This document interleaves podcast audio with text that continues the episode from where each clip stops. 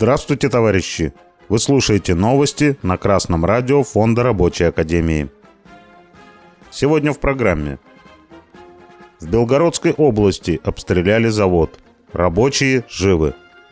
На заводе в Республике Карелия массово увольняют рабочих. 4 февраля информационное агентство ЦРИА «Новости Крым» сообщило со ссылкой на губернатора Белгородской области Гладкова – что украинские войска в ночь с пятницы на субботу ударили по территории завода в поселке Борисовка. Агентство цитирует губернатора. Снаряды попали на территорию гражданского промышленного завода. По предварительной информации пострадавших нет. Работников успели отвезти на безопасное расстояние. После обстрела возник пожар. К утру его локализовали. Из-за постоянных обстрелов на территории региона действует высокий уровень террористической опасности – по решению губернатора он действует бессрочно. Также указом президента Владимира Путина на этих территориях действует средний уровень реагирования. Это значит, что губернатор Гладков наделен дополнительными полномочиями по обеспечению безопасности в регионе. Годом рождения Борисовского завода мостовых металлоконструкций имени Склеренко является 1978. Это известно из открытых источников – Значит, завод был построен руками советских рабочих. Теперь это акционерное общество. Всем ясно, что рискам подвергаются, как правило, рабочие. Ведущие акционеры и директора заводов обычно ночью спят. Но еще они могут весело проводить время в ночных клубах. Тем более в ночь с пятницы на субботу. Товарищи рабочие, именно вы создаете для собственников прибыль, как форму прибавочной стоимости в промышленности – а вот распоряжаются этой прибылью только собственники. И распоряжаются они прибылью исключительно в своих интересах и исключительно с вашего молчаливого согласия. Захотят и будут развивать производство, а захотят и купят себе целый ночной клуб. А в это время рабочие в Белгородской, да и Курской областях рискуют своими жизнями. Раньше риски были связаны только с охраной труда. Теперь вот еще американские ракеты и снаряды могут прилететь в промзону. В условиях специальной военной операции особенно ясно стало, что труд рабочих – это основа экономики, залог победы.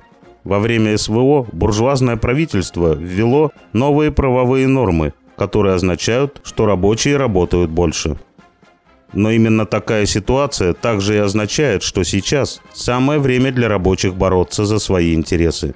Буржуазии нужен труд рабочих, чтобы противостоять американскому фашизму во внешней политике – а рабочим нужна зарплата на уровне стоимости рабочей силы и хорошие условия труда. Но чтобы добиться этого, вам нужна организация. Прогрессивные рабочие, которые состоят в общественном объединении «Рабочая партия России», знают ответ на вопрос Чернышевского «Что делать?». Обращайтесь к нам за методической помощью. Вступайте в ряды нашей партии. 3 февраля информагентство «Петрозаводск-Сити» выпустило заметку о том, что предприятие АЭК в городе Костомукша Республики Карелия провело массовое сокращение работников. Завод принадлежит индийской компании. На предприятии изготавливали электропроводку для большегрузных автомобилей и автобусов западных компаний. Продукцию перестали покупать из-за санкций. За проходной завода остались примерно 700 человек из тысячи – Администрация заявляет, что принимаются меры к трудоустройству сокращенных работников. Им выплачиваются предусмотренные законом пособия.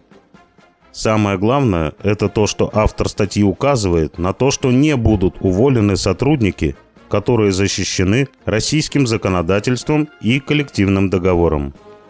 Последнее замечание имеет большое значение для слушателей Красного радио Фонда Рабочей Академии – Вряд ли сам журналист осознает в полной мере то, на что он указал где-то в середине текста статьи.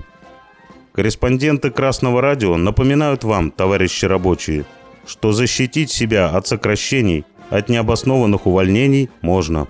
Для этого необходимо использовать возможности российского буржуазного законодательства.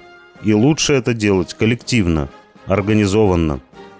Вам необходимо начать изучать Трудовой кодекс – отраслевое соглашение. Только вы сами сможете написать нужный вам проект коллективного договора. Только коллективно вы сможете убедить собственников вашего предприятия подписать предложенный вами проект. Организация – это то, что нужно сегодня рабочим России. Новости читал Беркутов Марк. С коммунистическим приветом из Малой Вишеры.